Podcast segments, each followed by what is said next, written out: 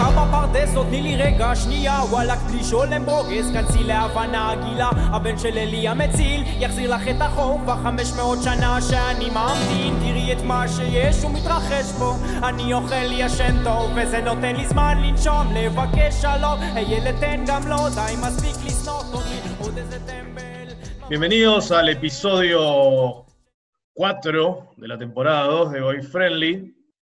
Lo invitamos a Jorge Sigal en esta oportunidad, que es autor del libro El día que maté a mi padre, Confesiones de un ex comunista, publicado por Sudamericana.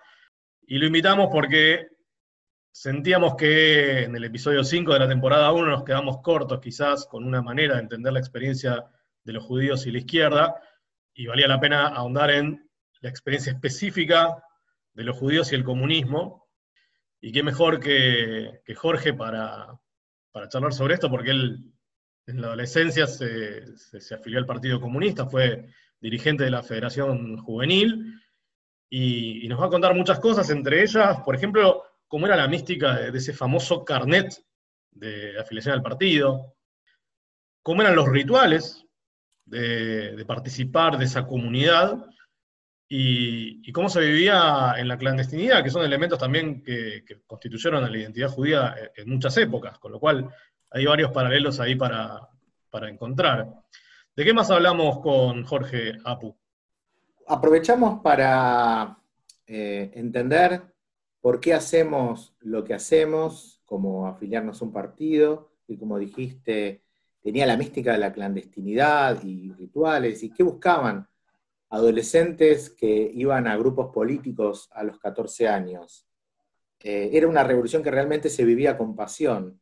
Y también Jorge nos contó un episodio que lo marcaría de por vida y que se relaciona con lo anterior, que es eh, el momento y la manera heroica o no en la que el padre de Jorge pierde la vida. Y nos cuenta de cómo era su, su, vida política de joven y cómo la identidad judía quedaba completamente subsumida bajo una nueva religión, eh, el marxismo, con sus ritos de iniciación. Bien, va a, estar, va a estar bueno. Yo le tengo mucha fe a esta primera parte, así que dejamos a, a los oyentes escuchar el podcast. Vamos. Voy a dar entonces oficialmente la bienvenida al episodio 4 de la temporada 2 de Goy Friendly. Seguimos encerrados. Este, esto va a quedar para las crónicas del futuro. Y bueno, es la primera vez, creo, si no me falla la, memoria de, este ciclo que estamos este, inventando un poco sobre la marcha con, con Apu, que en vez de pensar el eje, apareció la posibilidad de un invitado y dijimos, bueno, vamos a pensar el eje en función del invitado. ¿Por qué? Porque el eje ya, en algún punto, no en todo, pero en algún punto lo tocamos en el episodio 5 de la temporada anterior, cuando decidimos hablar sobre el vínculo que tenemos los judíos, o por lo menos que teníamos los judíos que participamos en ese episodio, con la izquierda o el progresismo. Pero, pero la, izquierda no nació con nosotros, obviamente, eh, tiene una historia, y los judíos y la izquierda tienen una historia que nos antecede. Y cuando en el medio de, estos días se cruzó en Twitter eh, nuestro invitado de hoy, que es este Jorge Sigal, que ya lo, va a presentar Apu y se va a presentar este, después él, nos va a contar un poco de, su historia. Me pareció un golazo poder hablar con él y ver cómo hacemos para, este, sintetizar un poco eh, esa parte judía, que evidentemente debe haber estado bastante en stand-by, esos años en los cuales experimentó su camino por la izquierda, y, y, ver si hubo algo ahí que lo trajo de vuelta o no, porque esto se los, se los adelanto, estoy por la mitad de su libro, un libro que, recomiendo, que ya después también le voy a permitir que, que hable él de ese libro, vivió la izquierda de una manera muy diferente a la, a la que la vivimos nosotros, vivió la izquierda como una religión. Y nosotros que vivimos el judaísmo sin que sea una religión y la izquierda la vivimos, bueno, o el progresismo lo vivimos también como una, una contradicción dentro de una, una, forma de querer hacer las cosas para que, que, estemos mejor nosotros, sentirnos bien con cómo pensamos y al mismo tiempo cambiar el mundo, pero de repente todos los que dicen que piensan con, de esa manera hacen todo al revés. Digo, la crisis por ahí no fue tan suave, o sea, fue, una cagada dejar de, asumirse como, como izquierdo o pobre, pero no se jugó la identidad ahí.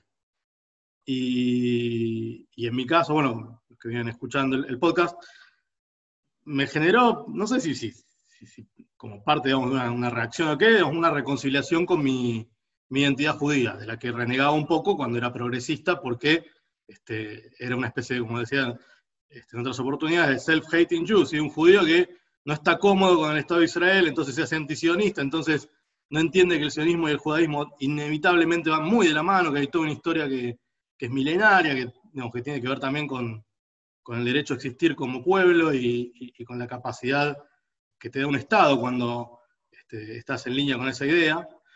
Eh, pero bueno, dije, bueno, es la primera vez entonces que vamos a tener que hablar de algo, eh, porque conseguimos a alguien interesante para hablar de estos temas, y no porque queríamos necesariamente volver a hablar de esto. Apu, vas a tener este, el, honor de tener la anécdota disparadora de, no sé si llamarlo los judíos y el comunismo en vez de los judíos y la izquierda, pero todo tuyo. Le vamos a poner título cuando terminemos, a ver de qué hablamos. Eh, yo cuando era chico eh, tenía una visión medio bolche del mundo. Era no eh, comunista, pero medio trosco. Y yo fui a un jardín, que Jorge lo conocerá, ahora lo vamos a presentar formalmente a Jorge, pero el, colegio, el Jardín Sarmiento, del Yolem Sarmiento, que es una institución un jardín, ahora también tiene primaria, no sé si en esa época tenía, eh, había sido fundado por judíos de izquierda que querían asimilarse al entorno argentino.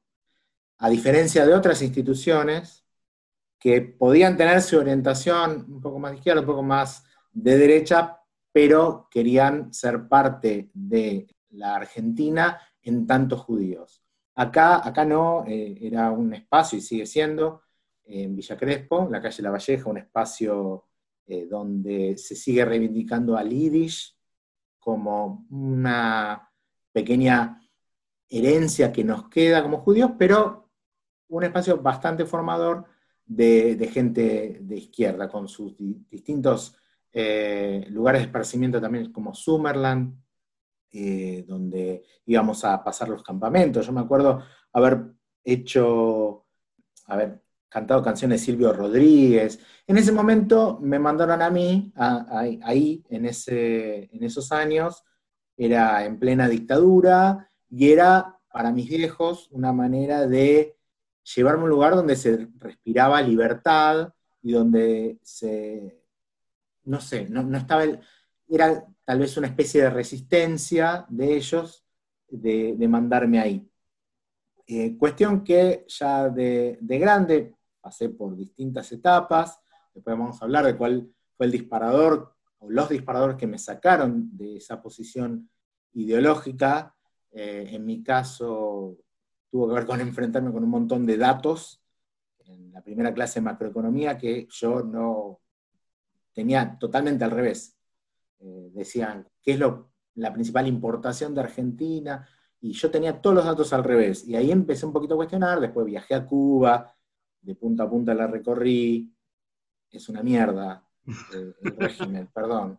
Eh, estábamos hablando del año 2001, encima era después de la caída del muro, 10 años después, un desastre. Bueno, pero seguí siendo progre un tiempo largo. Cuestión que lo mandé a mi primogénito cuando tuve, cuando lo tuvimos, eh, al, mismo al mismo, perdón, al mismo Yolem eh, Sarmiento, porque me parecía, eh, me gustaba la propuesta pedagógica y bueno, me parecía que este tipo de instituciones de izquierda, si bien dentro del ámbito judío, en el borde, ¿no? Bien en el borde casi de lado de afuera, pero seguía siendo eh, había sido fundado por judíos, yo sentía que lo estaba mandando un ámbito de la colectividad, y no aguanté dos años.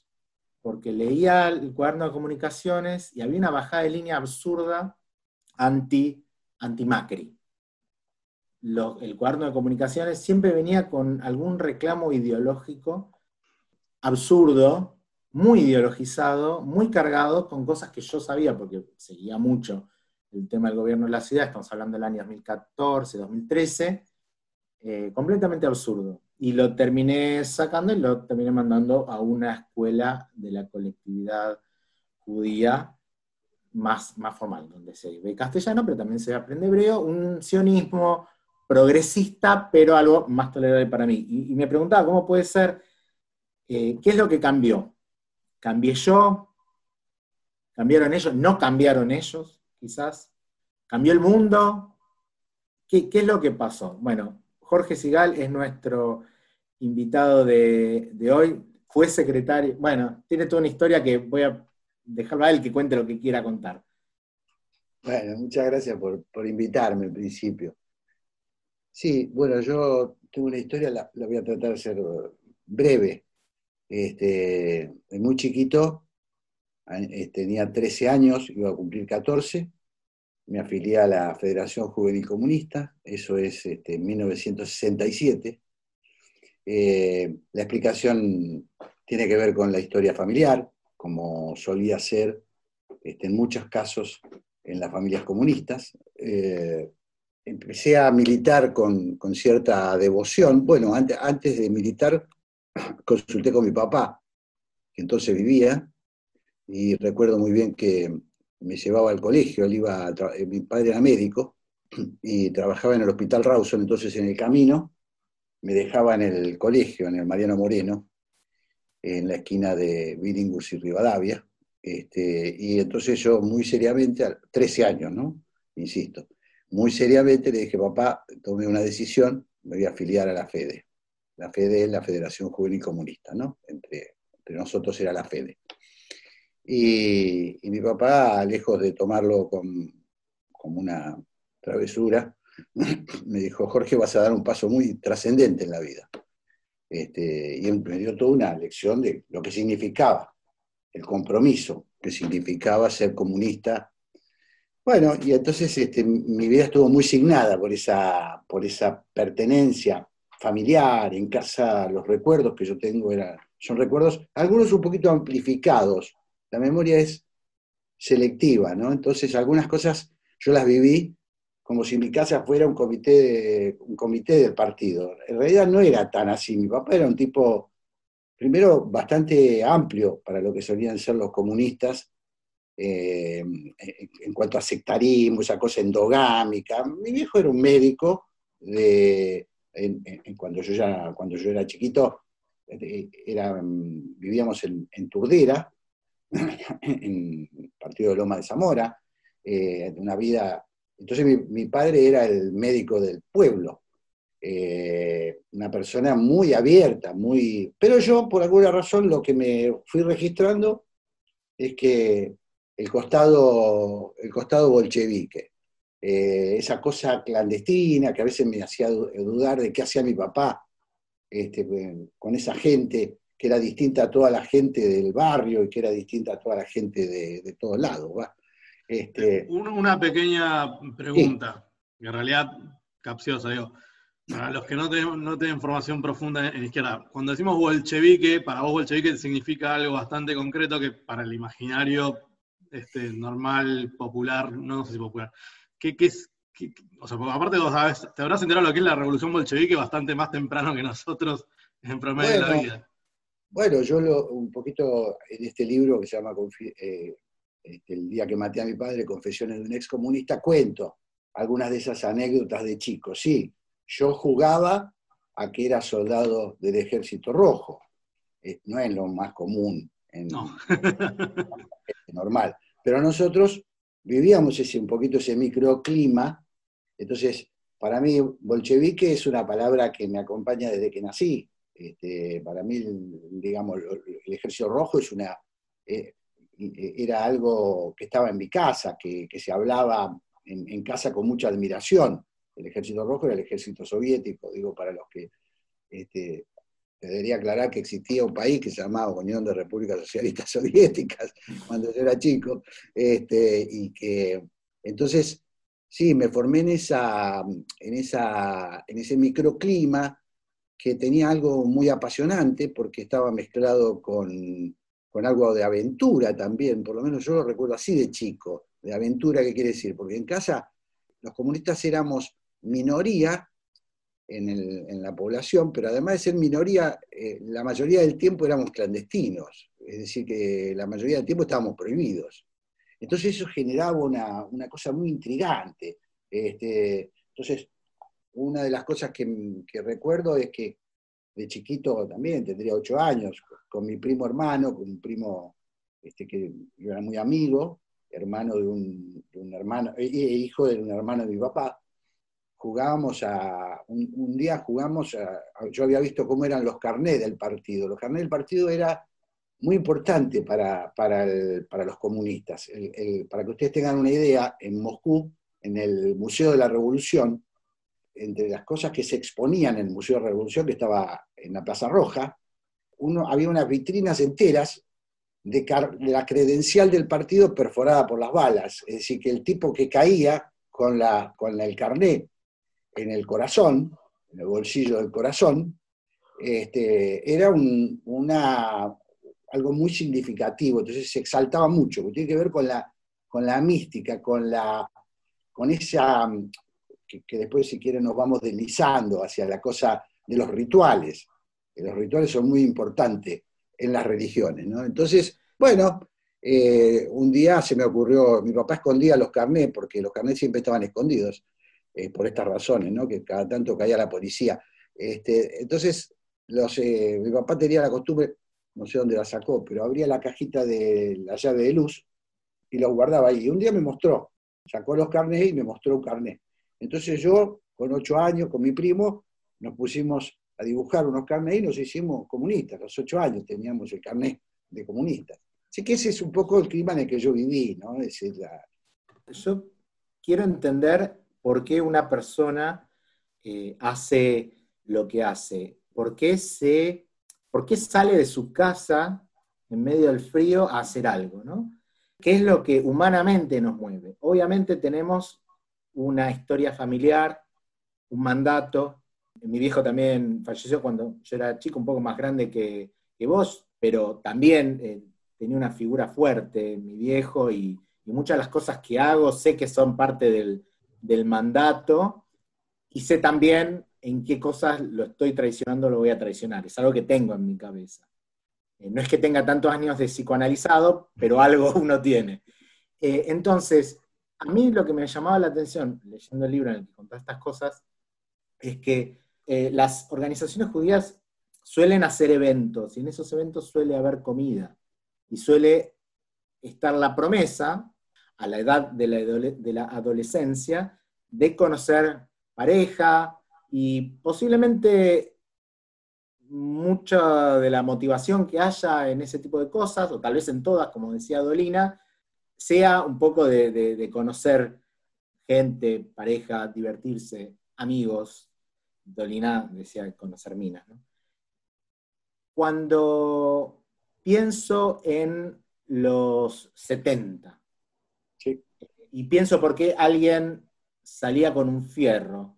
Era un clima de época muy fulero, pero me imagino que estaba el tema de la, de, la adrenalina, ¿no? De, salir armado, de participar de, aventuras de ese tipo. Pero en la época en que vos te afiliás al partido, todavía no era esa época. Y por lo que tengo entendido, la moral del partido era también bastante puritana y no creo tampoco que hubiera tanto para comer. ¿Por qué? ¿Qué es lo que lleva a un joven, más allá del mandato paterno, a, afiliarse en los años 67, 67 a, un partido que era tan rígido? ¿Había realmente en los rituales, digamos, era muy rígido, no, no, no me imagino tan mucha joda, había mucho, mucho laburo, mucho esfuerzo. ¿Había realmente una visión utópica y vos creías en esa? ¿En Absolutamente. Eh, todo esto tiene un, hito, además, que es este, la muerte de mi padre, eh, y, viene a caso, viene a cuenta, es muy importante, porque mi papá muere cuando yo tenía 14, y muere de una manera este, también eh, muy espectacular, porque se ahoga, él va a navegar, lo invitan a navegar, una cosa que no hacía, no hacía nunca, y va, lo invita un, un, médico del nuevo hospital, porque a esa altura estaba en el hospital Muñiz, recién transferido, y lo invita un médico a navegar al Tigre, y con la mala suerte que, bueno, primero no con la mala suerte, mi papá era una persona muy segura, eh, muy segura de sí mismo, una personalidad muy fuerte, que marcó mucho, mucho, mucho mi vida, muchísimo, muchísimo. Yo este, construí de él un ídolo impresionante, era Superman, mi viejo. Creo que todos los chicos en algún momento construyen un padre así, pero el mío además era Superman, y se muere como Superman, el hijo de puta, porque se ahoga salvando a mi hermano. Es decir, mi hermano, el médico que lo invita le dice, ponele el salvavidas mi hermano tenía seis años. Y entonces mi papá dice, no, ah, vida porque estoy yo. Eso entendí yo, ¿eh? Eh, de la lectura familiar. Hay, muchos, eh, hay muchos detalles de esto, porque mi papá sacó fotos hasta un poquito antes de morir con una cámara que él me había regalado a mí. A los 14 me regaló una Minolta, que era en ese momento era como, no sé cómo explicarte, te, te, pongan, regalen un coche. Era una... Entonces se, llevó esa cámara, yo tengo las fotos de la secuencia antes, poquito antes de la, del accidente, pero mi papá cae mi hermano al agua, eh, primero él dice, salvavidas no, cae mi hermano al agua y él se tira a salvarlo, este, y con la mala suerte que él se ahoga, es decir, no sabemos cómo pero lo logra mantener a flote a mi hermano, y a mi hermano lo rescato una embarcación, y entonces toda la figura que yo me había hecho, de un padre que, algunas cosas cuento ahí en el libro, un padre que era un irreverente. Irreverente quiere decir un tipo que para los hermanos, él era el, anteúltimo, digamos, eh, eh, había uno más chico. Los dos últimos eran comunistas. La familia, una familia normal, de cinco hermanos, familias judías, todos casados, este, todos formaron familias eh, judías, algunos más, este, más tradicionalistas que otros en la familia, pero y a la vez una familia muy unida. Es decir, eh, mi, viejo era visto como un rebelde con el que todos simpatizaban. Incluso tenía yo tíos casados con mis tías, con dos hermanas, que eran gente de mucha, mucho dinero, este, sanjuaninos, eh, dueños de bodega, y sin embargo lo veían a mi papá eh, con simpatía eh, frente a esa rebelión bolchevique, como diciendo, mira, es tan, es tan pintoresco, y mi viejo era el centro de todo eso. Bueno, todo eso va haciendo, va conformando una imagen que, vuelvo a, un poquito atrás, para mí, la, por alguna razón que, no, que me, llevado, me ha llevado la vida a analizarlo, pero yo asocié eso con la calidad de comunista. Podría haberlo asociado con la calidad de médico. Lamentablemente no, porque no estudié. Pero lo, asocié, es decir, no quise ser médico como mi papá. Este, pero, quise ser comunista como mi papá. Pero vos eras una persona, pero la organización no eras vos.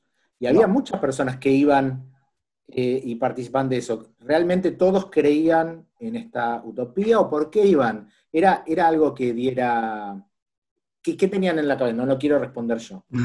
Yo creo que a los 14 años, a los 13, 14, 15, todo lo que haces lo crees. Todo lo que haces lo crees. Es muy raro encontrar un impostor a los 14 años. Es muy raro que alguien que diga, bueno, me voy. Sí, caía de vez en cuando alguno que en realidad lo que siempre se juegan, son muchos factores que combinan, que se combinan, ¿no? Si sos un poco introvertido y encontrás un núcleo que te cobija, si no tenés novia y tenés la posibilidad de levantarte una mina, eh, todo eso existe también.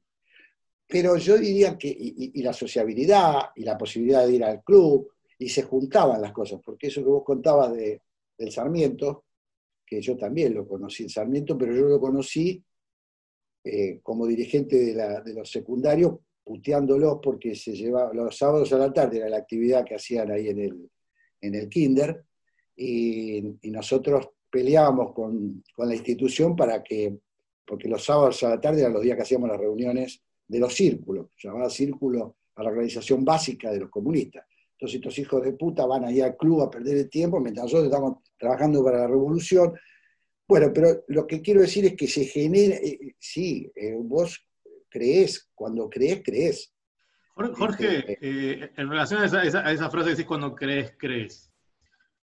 Porque era, era, una familia judía en algún punto también la que te cobija y, en la que vos este, también, en algún punto también eh, integrás como una capa más, por ahí no, tan presente de identidad, pero eh, esto que describía Apu, que es todo, este circuito de escuelas judías de izquierda, donde hay, hay, todo un linaje, de hecho, de, judíos este, que, bueno, muchos hoy ocupan posiciones de poder, lamentablemente. Adentro del, partido había además una sinagoga, o, o sea, había algún tipo de, como de, o eran todos iguales. Sinagoga en el sentido de, como si hubiese una organización paralela. Una cosa era ser judío dentro del, partido y otra cosa era ser comunista, y, o, no, tenías como que entregar tu, identidad y...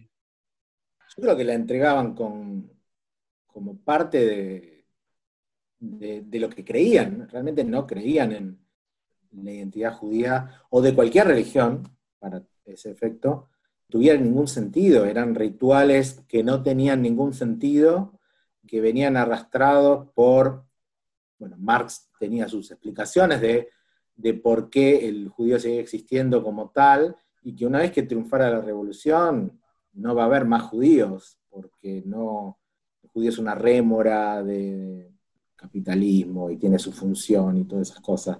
Pero no, no sé si, si ellos se consideraban judíos. Creo que no. Perdón, a ver si, te entendí bien, vos decís que cuando triunfe la revolución todos seríamos iguales. Claro, claro. El judío, eh, Marx nunca conoció un judío, él nació en una familia cuyo padre había sido judío, pero que se convirtió cuando él tenía cuatro años. Él no conoció ningún judío, no, no tuvo educación judía, no sabía de lo que hablaba, y solo tomaba lo que se decía de los judíos. Y entre las cosas que se decían y que él llegó a la conclusión también, es que el judío era parte, símbolo del capitalismo, símbolo de la avaricia del capitalismo, y que cuando triunfara la revolución no iba a ser más necesario. Pero era una visión para mí tiene que ver un poco con la cuestión de que buscaban que el comunismo fuera toda la identidad y, que eh, el judaísmo en todo caso estaba tomando una parte de esa identidad, como que necesitaban la, entrega total de que la identidad entera fuera comunista. Y, el judaísmo les estaba robando una parte, o no el judaísmo, cualquier religión les estaba robando una parte de esa identidad que querían como que, fuera toda, toda la existencia de la persona. Todos los aspectos de la vida estaban marcados por el, el comunismo, y si no lo estaban, lo hacían que esté. Sí, esto no es ser de izquierda no es eh, como decir, bueno, voy a un curso de macramé y después voy a la cancha. No, es algo, es una cosmovisión que te ocupa todos los aspectos de la vida y como Jorge cuenta en su libro, incluso la vida personal estaba arreglada, no solo por las ideas, sino por el partido que tenía comisiones de seguimiento de lo que podríamos llamar la moral y las buenas costumbres. Algo que, que quería comentar en relación al tema de la identidad total que te pide una ideología puesta en marcha como el comunismo, quieras o no, la Unión Soviética cuando avanza sobre los países musulmanes y, China comunista cuando avanza también sobre terreno musulmán, hace como un, hard reset, o sea, es como que te reformatea la cabeza, porque esto que decía Florencia, tiene que ver con que no, hay cosas que son incompatibles, hay, hay, rituales que, no, pueden ir. Cosas que incluso, como decía por recién, reglan hasta la moral sexual. En el libro de Jorge hay un, un pasaje donde cuenta un poco cuando sale el, este, el libro de un, este, un sexólogo o algo por el estilo, no me acuerdo, validando la práctica de la masturbación. Que me pareció divertido porque se armó todo un escándalo.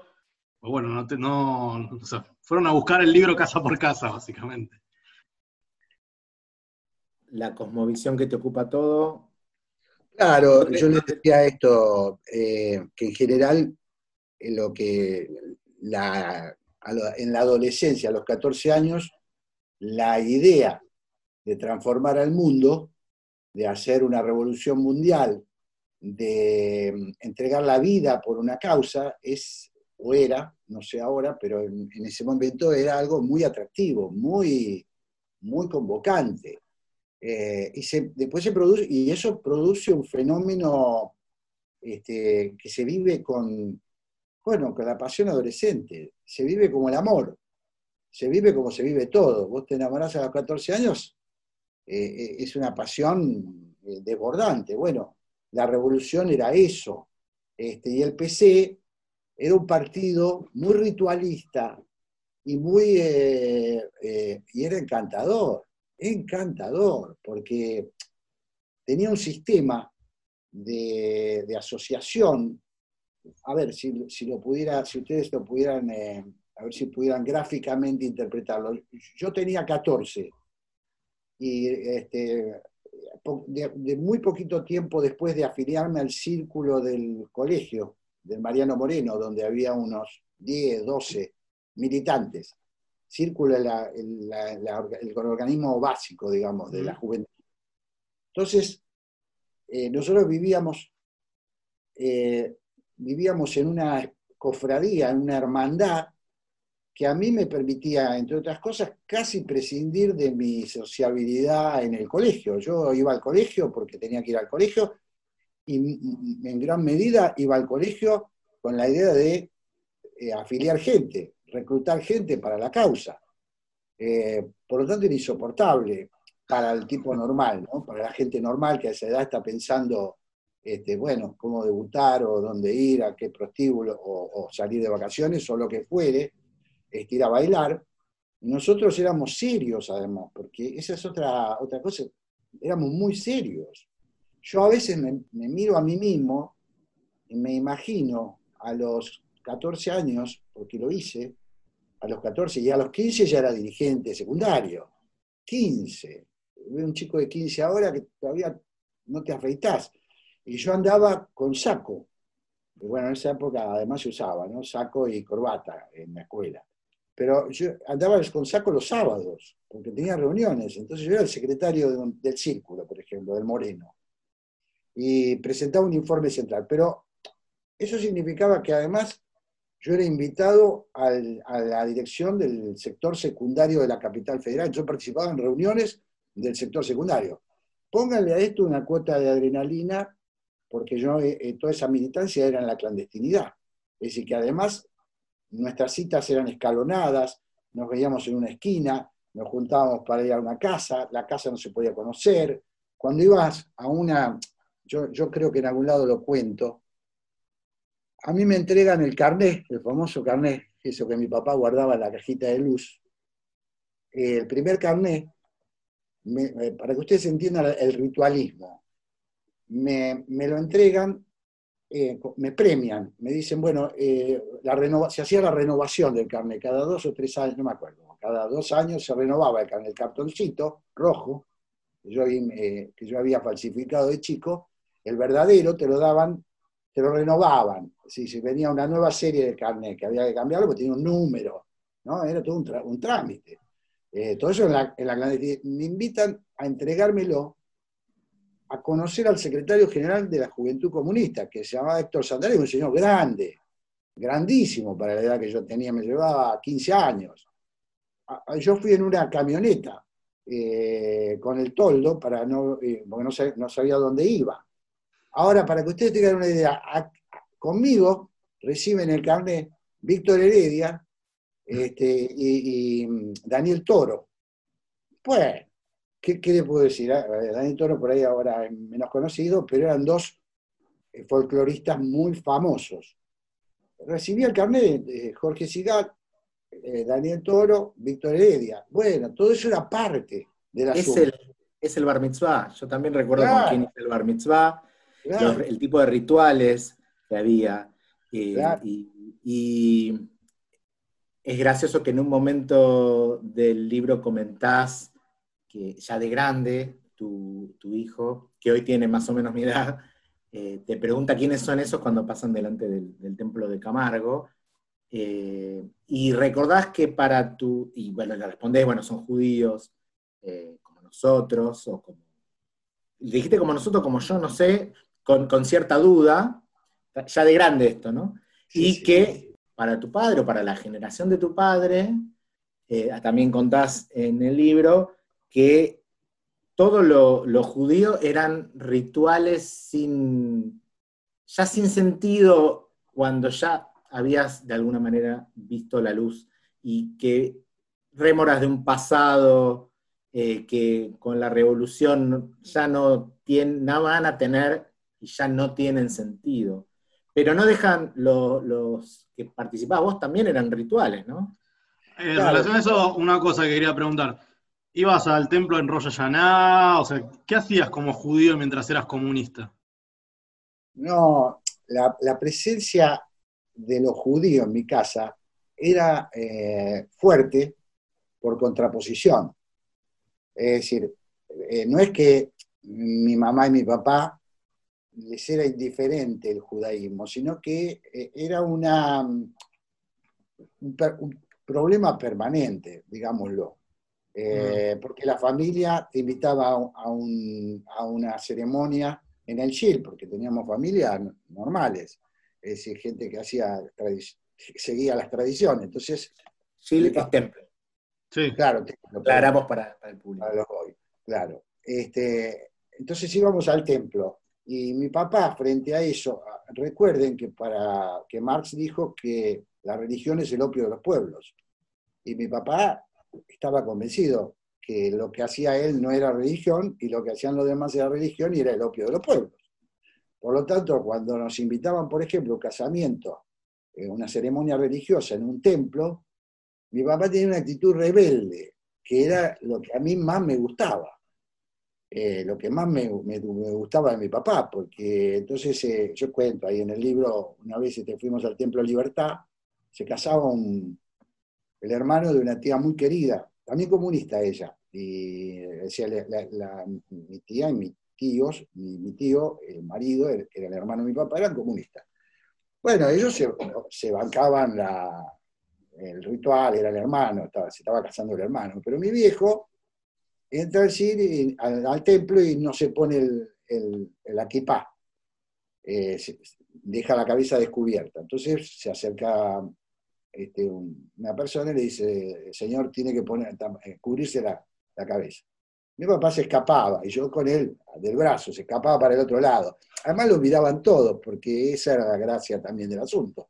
Eh, El hermano comunista, el tío comunista, eh, ese tipo que siempre llamaba la atención porque estaba siempre en los bordes. Y entonces, eh, y, y yo lo miraba como embelesado, embelesado a, a mi viejo. Y entonces, bueno, al final lo agarraba, decía, pero el señor tiene que cubrirse la cabeza. Y mi viejo agarró, agarró esto, es- lo cuento, agarró un pañuelo blanco que tenía en el bolsillo, me acuerdo como si fuera hoy. Imagínate las cosas que te quedan grabadas de, de niño.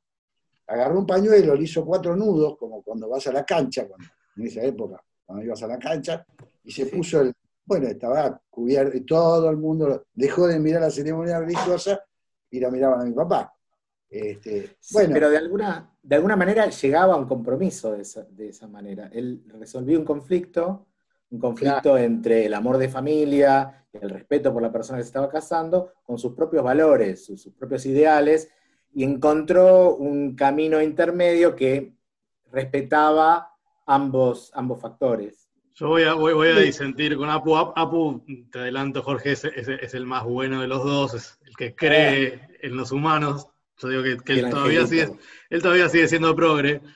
Yo escucho esos relatos de, de tu viejo y, y lo que siento es que eh, tu viejo es el que yo hubiese sido en aquel entonces cuando me hice de izquierda para ser rebelde, que es un poco el camino que hacemos unos cuantos. En el caso, digamos, de los de mi generación, digamos, los, los, este, los X, este, que nacimos en- con, con- el- la caída de- del muro de Berlín eh, para, la, para la época de nuestro bar mitzvah, ponele. Yo no sé en qué momento algún- me, me- me cruzo con la, con la hoz y el martillo, no sé si con algún videojuego que, que había un, un luchador ruso, este, creo que fue en Street Fighter, o en algún momento aparece el comunismo como un dato en mi, en mi vida, y cuando venía pensando, bueno, ¿de qué vamos a hablar hoy? Dije, tengo algunas fotos. Yo sé que, o por lo menos me acuerdo un primer diálogo con mi vieja en un taxi, preguntándole por qué ella no era comunista, y la respuesta de mi vieja es, una odontóloga de la UBA, o sea, no sé cuántos odontólogos comunistas hay, pero habrá algunos, pero no, no había probabilísticamente muchas chances de haber nacido en un hogar comunista por esa configuración de padres. Dijo mi mamá, ¿Eh? mamá ¿Tu mamá era odontóloga y comunista? Te robaste todas las chances ahí. Pero mi vieja me dijo, porque no estoy de acuerdo que todos ganen lo mismo. Yo igual no aprendí la lección. Me acuerdo que llovía y estaba, estaba- se, armaba esa condensación de vapor, este, cuando se, se- se pone el vidrio todo, todo este empañado, y dibujé una hoz y un martillo. Y me acuerdo de eso, de como un, este, un pequeño acto de rebeldía. Y después avanzo un poco más eh, en el tiempo y, y- trato de, ubicar algunas coordenadas que me llevaron pa- pa- para, para ese lugar, eh, digamos, para, coquetear un poco con, no sé si la, la rebelión en sí, pero me acuerdo haber encontrado, por ejemplo, un, li- un- un librito de Jorge Asís, que, era militante de- de- del PC, que se llamaba De cómo los comunistas se comen a los niños. Yo no entendía exactamente qué era. En la tapa hay un, este, hay un, como una, una y un martillo y un bebé. Y, lo entendí mucho tiempo más adelante porque existía justamente eso, como una reacción rebelde frente a cómo la derecha veía, o la derecha, o, lo- o los, los fascistas de entonces, que eran este, lo- lo- los de la AAA por ahí, al, comunismo como, como los malos.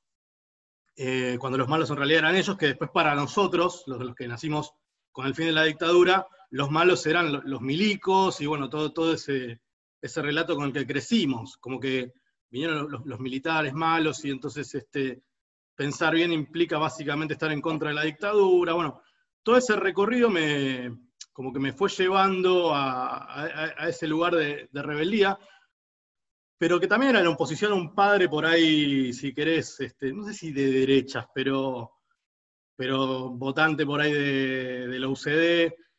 Y en mi caso, bueno, ese recorrido me llevó a la militancia en la, facultad, con este, te- te- terminé en la misma agrupación que el, este, que- el actual gobernador de la provincia y, otra gente maravillosa. Pero hay un momento donde a mí se me da vuelta la, la- cosa o empieza a crujir, como decía Apu que le pasó a él este, en la facultad, a mí fue casi sobre el cierre de la carrera, con sistemas económicos comparados, do- donde un poco entendí cómo funciona el comunismo. Y ahí por ahí, este, no, no tanto, no fue tanto el eco de lo que me decía mi vieja en el taxi, de, no estar de acuerdo con que todos ganen lo mismo, sino con la dificultad de que un sistema así funcione respetando la, la determinación de, los- de las personas, de los individuos. Y un poco ese recorrido que me llevó a rechazar al judaísmo y que este, a rechazar a las religiones, pues son el opio de los pueblos y todo, todo, todo eso que, que uno hace.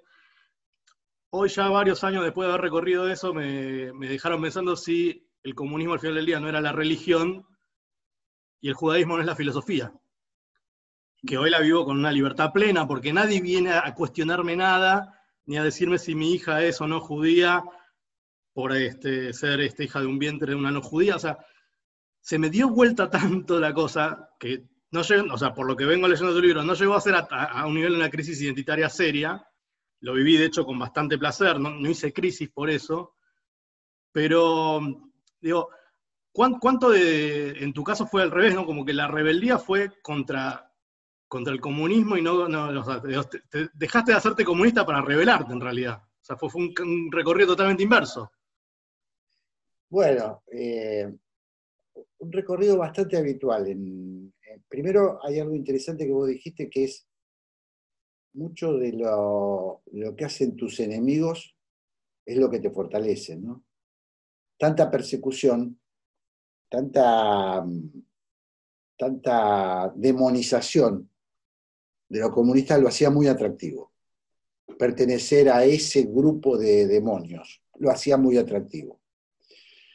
Eh, yo no sabría decirte exactamente, y creo que sí, va, sabría decirte porque llevo muchos años de análisis, eh, de lo que significó esa temprana muerte de mi papá, porque ahí se cristaliza una cosa, ¿no? Es este, mi papá me deja un mandato, yo no me revelo, me tengo que revelar contra un padre muerto, que no es lo mismo que rebelarse contra un padre vivo. Este, no le recomiendo a nadie, todos tienen que en algún momento rebelarse contra el padre, no le recomiendo a nadie hacerlo con un papá muerto y un papá idealizado. Es una tarea que lleva más tiempo. Pero de todos modos, creo que efectivamente yo tuve que hacer un proceso eh, muy prolongado, además porque todo esto es prematuro. Yo insisto en esta cuestión de lo prematuro porque me parece que este, estás, en, estás en cocción a los 14, 15, 16, a los 17 viajé a la Unión Soviética, un año, a estudiar marxismo-leninismo en una escuela clandestina, con guerrilleros, con tipos que muchos de ellos murieron al volver, algunos en la frontera, guatemaltecos, este, nicaragüenses, que después se incorporaron al Frente Sandinista. Entonces, 17, yo vuelvo a decir, 17, miro un chico de 17 y yo me empecé a afeitar en la Unión Soviética, con unas, unas cosas bastante rudimentarias, por cierto, que me destruían la cara. Este, entonces, ese proceso que vos eh, decís, muchos de mis amigos lo, hicieron. Eh, se afiliaron a la juventud de chiquito y empezaron a revelarse más jóvenes, más chicos. Pero yo hice un camino, que además es un camino este, meteórico, porque cuando me quise acordar estaba en el Comité Central, y cuando me quise acordar estaba la dictadura en mi cabeza, que es otro, otra historia, porque después me casa la dictadura, la dictadura de verdad, porque las anteriores eran, eran en broma, digamos, Ganía, Lanuse, Levito, fueron, comparado con el 76, eran nada, este, digo, comparado con lo que vino el 76, entonces el 76 me agarra con amigos este, que los secuestran, eh, amigos que los matan, entonces mi compromiso era, era, ya era un tema humano, más allá de que yo no me, me cuestionaba, y yo lo digo, y lo suelo decir, yo no hago un proceso de diferenciación por lo político. Es decir, porque si no me hubiera propuesto fracturar la juventud comunista, que eso encabezar una fracción trotskista o, no mm. sé, o disidente, o no sé, lo que fuere. Mi proceso es un proceso personal, es un proceso de, una gran asfixia, yo me siento muy contaminado por todo eso, y recién ahí puedo ir elaborando, eh, primero, cómo desprenderme del legado de mi padre, y luego recién poder eh, construirme una, identidad propia, ¿no? Este, creo que es eso.